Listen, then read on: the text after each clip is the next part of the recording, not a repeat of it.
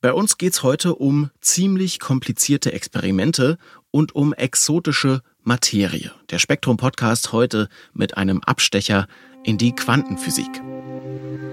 Spektrum der Wissenschaft, der Podcast von Detektor FM.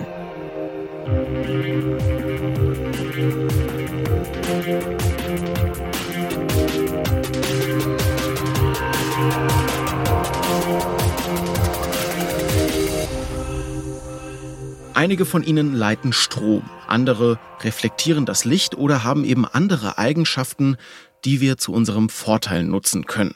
Jeden Tag haben wir alle es zigfach mit bestimmten Materialien und deren charakteristischen Eigenschaften zu tun. Aber warum sind diese Materialien eigentlich so, wie sie sind? Warum hat ein bestimmter Stoff eine bestimmte Eigenschaft und andere Stoffe haben die nicht? Das ist oft schwer zu bestimmen denn es hat häufig quantenmechanische Ursachen und die lassen sich bei Experimenten meist nur schwer direkt beobachten.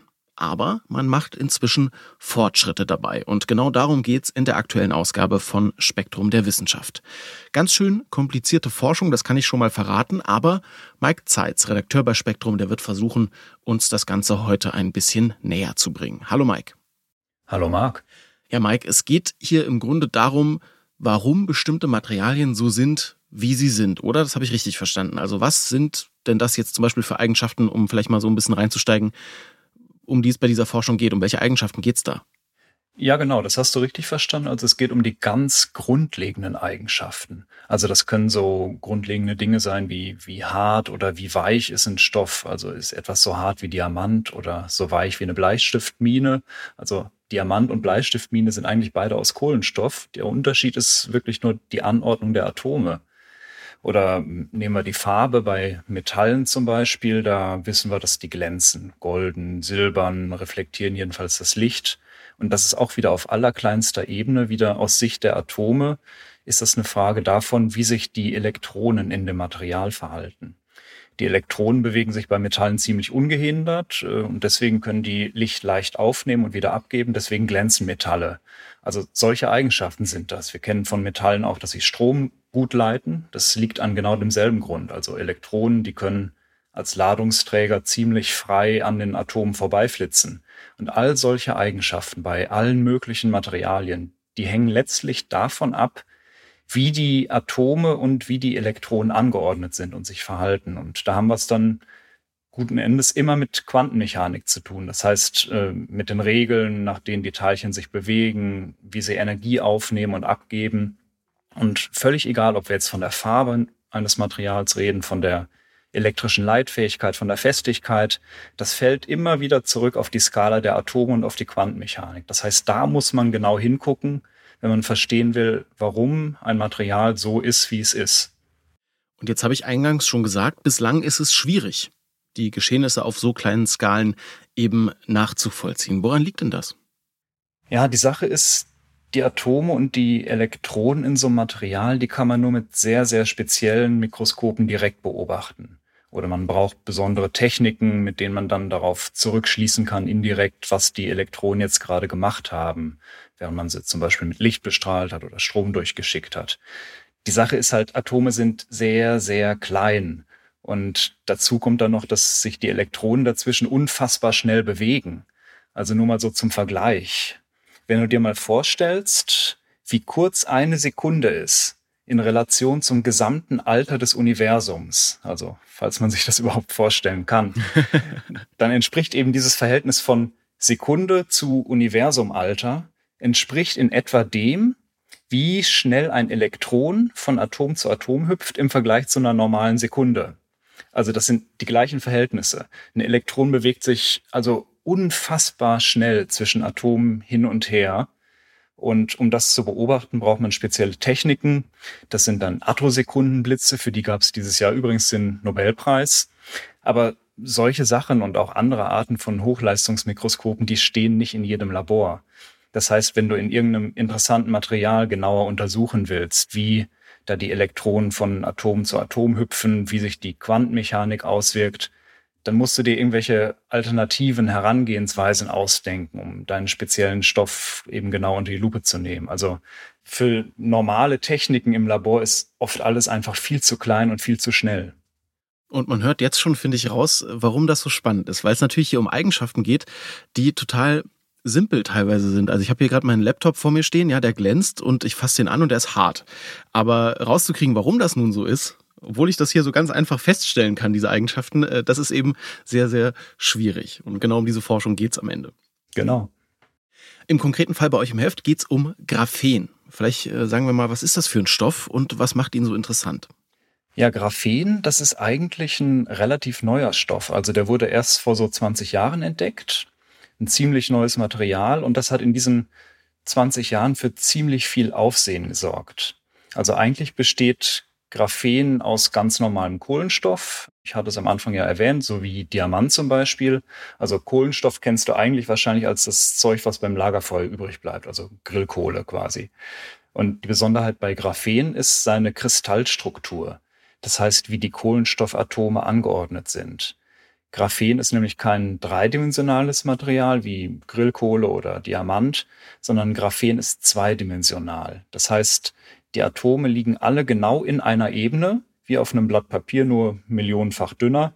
Und es gibt eben nur diese eine Ebene von Kohlenstoffatomen. Und das funktioniert deswegen, weil alle Kohlenstoffatome in einer besonderen sechseckigen Struktur miteinander verbunden sind. Also eine Graphenschicht sieht aus wie ganz, ganz viele Sechsecke nebeneinander, wobei in den Eckpunkten immer so ein Kohlenstoffatom sitzt. Und diese außergewöhnliche 2D-Struktur, die gibt Graphen eben auch besondere Eigenschaften. Also Graphen ist aus mechanischer Sicht sehr steif und fest und vor allem aus elektronischer Sicht ist Graphen total interessant, weil es Strom extrem gut leitet. Und je nachdem, wie man es einsetzt, kannst du mit Graphen sogar einen Supraleiter bauen. Das heißt, dann hat es keinerlei elektrischen Widerstand mehr. Und solche elektronischen Eigenschaften machen Graphen total interessant für die Materialforschung, weil du damit völlig neuartige Bauteile konstruieren könntest für die Elektronik. Und auch das kommt wieder aus quantenmechanischer Sicht. Letztendlich alles von dieser sechseckigen Anordnung der Atome und von der genauen Art und Weise, wie die Elektronen sich in dieser komischen zweidimensionalen Struktur verhalten. Und da wird man natürlich gern genauer hingucken, um, ja, um dieses Verhalten besser zu verstehen. Und das bringt uns zu einem Mann namens Charles D. Brown. Der ist Dozent an der berühmten Yale University in den USA. Und äh, der und seine Forschungsgruppe, die verfolgen da jetzt einen sehr spannenden Ansatz. Erzähl mal, Mike. Ja, gern. Also der Gedanke von seiner Forschungsgruppe ist, dass die ganz gern nachvollziehen möchten, was mit den Elektronen in dieser sechseckigen Graphenstruktur, was mit denen genau passiert. Und dann könnte man eben, wenn man das weiß, solche Phänomene wie die Supraleitung in Graphen vielleicht besser verstehen, weil im Moment ist da einfach noch total viel unklar. Jetzt ist es aber leider so, dass die einzelnen Atome in so einem Graphenkristall sehr nah aneinander sind. Also das sind wirklich nur Bruchteile eines Nanometers. Und außerdem fliegen die Elektronen extrem schnell durch das Graphen durch. Das heißt, das kannst du nur sehr, sehr schwer direkt beobachten und manipulieren, um es zu untersuchen. Und die Forschungsgruppe von dem Charles Brown, die verfolgt jetzt den Ansatz, das Ganze tausendmal vergrößert nachzubauen, damit man quasi in Zeitlupe und auch ganz genau angucken kann, wie einzelne Elektronen in diesem Sechseck von Atom zu Atom hin und her wandern. Und damit man eben auch diese Vorgänge präzise steuern und mal verschiedene Tests damit machen, Sachen ausprobieren kann. Und äh, das ist der Ansatz, der Gedanke ist ja auch schön, aber das Problem ist, du kannst natürlich nicht wie in der Science Fiction so eine Zaubermaschine hernehmen und ein paar Kohlenstoffatome nehmen und um den Faktor 1000 größer machen, um dir das genauer anzugucken. Das heißt, äh, was die jetzt tatsächlich machen, ist, dass sie sich ein anderes physikalisches System zusammenbasteln. Aber dieses andere physikalische System, das tausendmal größer ist, das verhält sich in allen wichtigen Punkten eigentlich genauso wie Graphen. Und das klingt ein bisschen kompliziert, ist auch kompliziert, aber sieht dann konkret einfach so aus, dass sie dieses sechseckige Gerüst des Graphenkristalls, dass sie das nachbauen mit Laserstrahlen. Sechs Laserstrahlen, die genauso zu einem Graphen-Sechseck angeordnet sind, wie es eben im echten Graphen ist.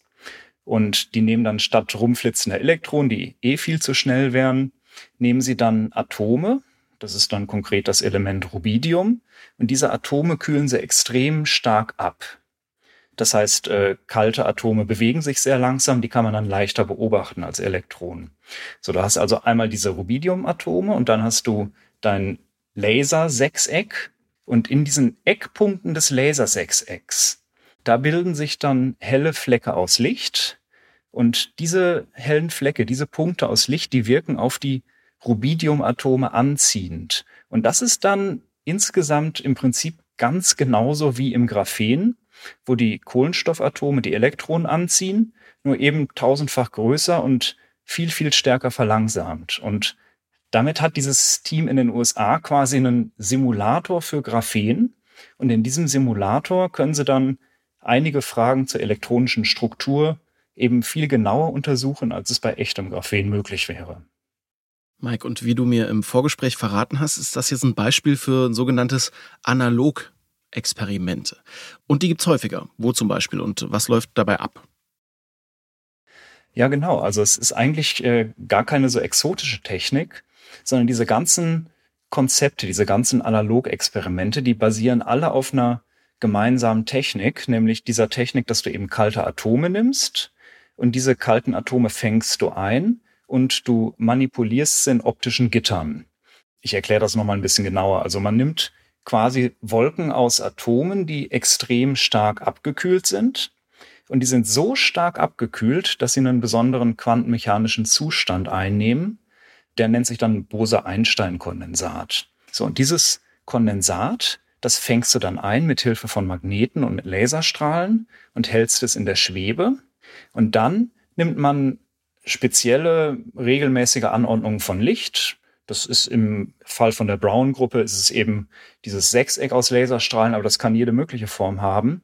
Und diese Anordnung von Licht, die heißt ein optisches Gitter. Und mit diesem optischen Gitter kannst du dann das Kondensat auf eine bestimmte Weise manipulieren, auf die du es gerade eben haben willst. Also das kann im Prinzip alles Mögliche sein, diese Wechselwirkung. Das kann der Struktur von Graphen entsprechen.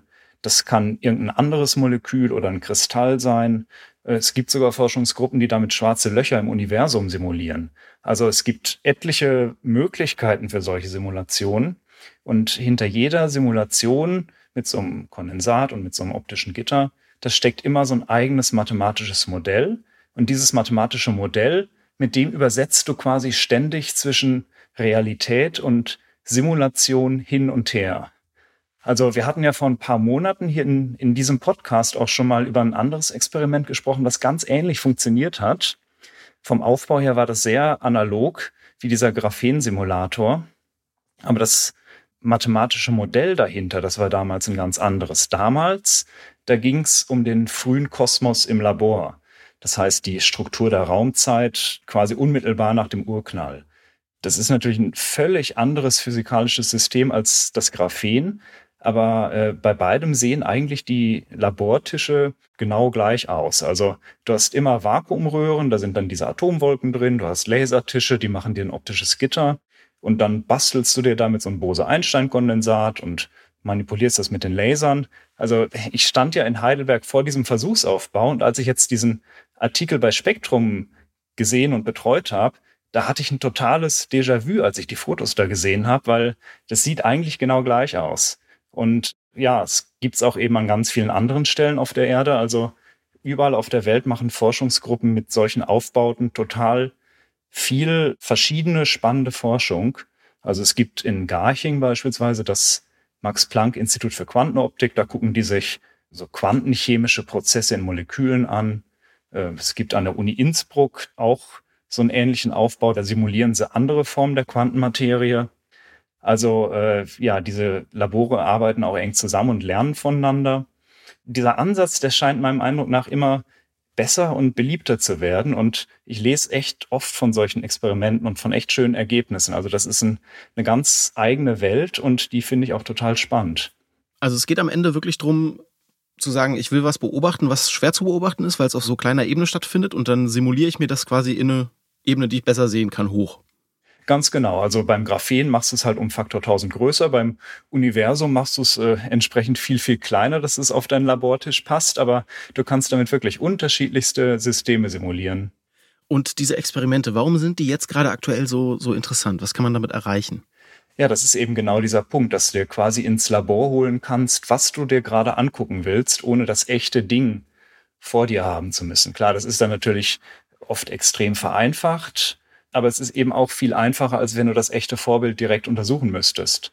Also du kannst dann auch teilweise Detailfragen angehen, wo du bei dem realen Ding gar keine Chance hättest, das zu untersuchen. Das frühe Universum, das gab's nur einmal und jetzt kannst du es dir ins Labor holen, zumindest in einem Analogexperiment und damit Sachen anstellen. Und ja, gerade wegen dieser Vorteile ist eben die Forschung da in den letzten, ja, auch so 10, 20 Jahren, ähnlich wie beim Graphen eigentlich, total vielfältig geworden. Also ich persönlich finde finde die Supraleitung am interessantesten. Da äh, also dieses Phänomen, dass da Stoffe den Widerstand komplett verlieren. Und da sind die eigentlichen theoretischen Hintergründe, diese ganze Quantendynamik, die dahinter steht, die sind total nebulös eigentlich. Also es ist in der Theorie noch völlig offen, welche Stoffe jetzt zum Beispiel bei Raumtemperatur supraleitend werden könnten. Und das wäre technologisch ein absoluter Durchbruch, wenn man da was rausfände. Aber es ist eben oft schwer, diese Stoffe zu untersuchen. Und genau solche Simulationen, die helfen dann vielleicht, dass du so, ein, so einen kleinen Schritt auf dem Weg zum Verständnis weitergehst. Und ja, es ist wirklich egal, welches physikalische System dich interessiert. Andere finden vielleicht das Universum cooler als Supraleitung. Irgendwo auf der Welt gibt's immer jemanden, der gerade wahrscheinlich an einem Analogexperiment tüftelt, um sich genau dem aus so einer neuen Perspektive zu nähern. Und das finde ich eben so spannend daran. Total interessant, ja. Mike, dann kommen wir doch nochmal zurück auf den Herrn Brown und äh, seine Forschungsgruppe da und das Graphen, über das wir gesprochen haben. Wie bedeutend ist deren Forschung denn jetzt? Was kann man daraus ableiten? Ja, also die Leute um Brown, die haben da jetzt eben ihr Lichtsechseck mit ihren Rubidiumatomen, also quasi ihr Graphen-Analogon. Und damit können sie eben Phänomenen auf den Grund gehen, die man bisher noch nicht so gut versteht.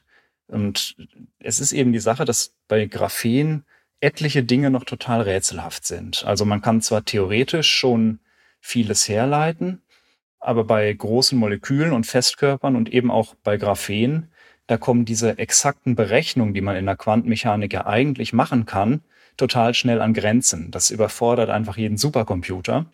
Und dann braucht man halt näherungsweise Rechnungen. Aber um eben zu wissen, ob diese näherungsweisen Rechnungen der Realität entsprechen, brauchst du zusätzlich Experimente, um dann eben abzugleichen, ob das, was du berechnet hast, auch wirklich so passiert. Und umgekehrt kannst du auch mit Experimenten gucken, was vielleicht in der Wirklichkeit passiert, was du eigentlich gar nicht auf der Rechnung hattest. So, und genau das machen jetzt eben die Leute da um Brown mit ihrem Graphensimulator und der ist natürlich nicht zu 100 Prozent die Wirklichkeit. Der ist immer noch nur ein vereinfachtes Modell, aber es ist eben ein Modell, was mathematisch sehr viele Gemeinsamkeiten mit Graphen hat und wo man dann eben auch ganz konkrete Fragen untersuchen kann, die in echtem Graphen eben nicht direkt zugänglich wären. Also ganz speziell bei Brown geht es eben darum, wie die Elektronen in dem Material zwischen verschiedenen Energiezuständen hin und her springen. Also wenn Elektronen Energie aufnehmen, dann können sie aus dem Grundzustand, den sie normalerweise im Atomgitter haben, können sie in angeregte Zustände übergehen. Und das sind dann eben genauso die Situationen, wo sie zum Beispiel eben zur Leitfähigkeit des Materials beitragen oder das Material sogar supraleitend machen. Und im Detail sind das dann sehr komplizierte Zusammenhänge und sehr kleinteilige Fragen, die man untersucht. Und dann hast du auch schnell so Stichworte wie eben Energiebänder, lineare und quadratische Bandberührungspunkte, Dirac-Punkte, topologische Effekte. Also es sind so Fachbegriffe, die verwirrend und echt kompliziert sind, aber da gibt's eben noch sehr viel drumherum rauszufinden. Also weil genau von diesen Fachbegriffen quasi von den Dingen, um die man da sich dreht, da hängen ganz zentrale Eigenschaften des Materials ab. Und diese Eigenschaften kannst du dann ja wiederum beobachten und messen. Und das ist eben einfach so diese Sache mit den Analogexperimenten. Die können deswegen so eine total nützliche Strategie sein, um bei so ganz konkreten Fragen, um irgendwelche Bandberührungspunkte, Details rauszufinden, wo du mit klassischen Experimenten am realen Material eben nie rankommen würdest. Oder um eben auch Hinweise zu geben, worauf du bei Messungen achten solltest. Da gibt's dann schon einige Einsichten, auch bei der Gruppe um Brown, aber das ist eben auch eine sehr, sehr kleinteilige Arbeit. Aber total viele Bereiche, in denen man das anwenden könnte, hört man schon raus. Hast du mal zum Abschluss vielleicht noch ein Beispiel? Woran wird gerade noch so gearbeitet? Wie sieht Forschung da jetzt noch aus?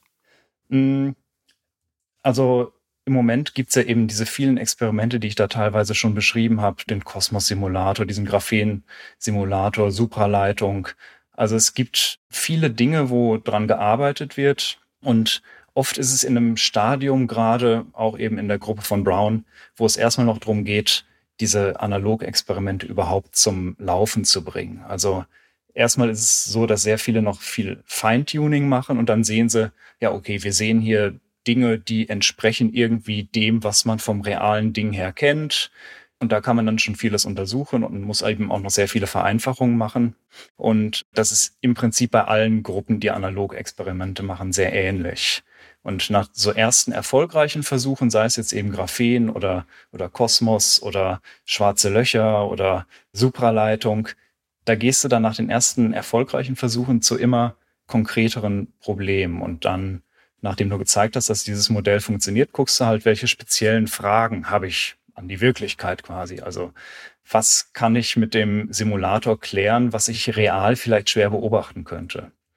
Und ja, da gibt's eben diese vielen Beispiele und äh, ich glaube, in vielen Dingen kann man noch gar nicht absehen, was für Fragen sich damit in Zukunft noch beantworten lassen. Also es ist für mich so ein bisschen, als ich darüber nachgedacht habe, wie sich das für mich anfühlt, ist es wie so ein neues, hippes Multifunktionswerkzeug, was es jetzt im Baumarkt gibt.